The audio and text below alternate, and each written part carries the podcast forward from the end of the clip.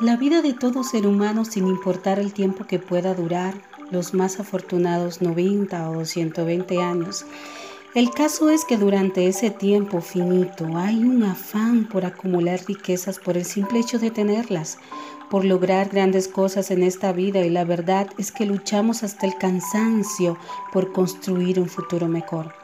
Pero un futuro que es al final limitado ya que algún día cruzaremos el portal de la muerte para pasar de lo efímero a lo eterno. Y con esto no te quiero decir que no estudies o que no trabajes o que no luches por tus sueños, más bien que así como te esfuerzas por lo que al final se gasta, se pudre o puede perderse una vez que ya no estemos aquí, de igual manera te ocupes en guardar lo eterno, donde todo lo que deposites allí será perpetuo.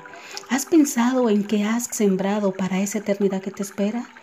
¿Te has detenido a pensar en que todos tus esfuerzos están puestos en las cosas que no te puedes llevar después de la muerte? En el libro de Mateo 6, verso 19-21 dice, no acumulen para sí tesoros en la tierra, donde la polilla y el óxido destruyen, y donde los ladrones se meten a robar.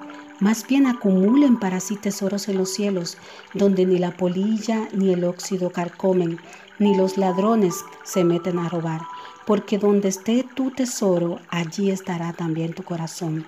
Hoy Dios mismo te aconseja y te dice que comiences a tomar en cuenta tu porvenir celestial, que comiences a gestionar tu futuro eterno desde todo lo que haces aquí en la tierra cada día.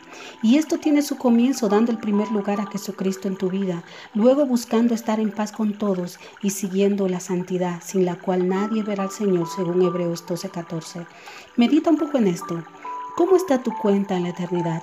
Si hoy fuera el día de tu partida, ¿Sabes lo que te espera más allá del sol? Que la paz y gozo del Eterno habitan en ti. Estuvo contigo tu hermana y amiga María Ruiz.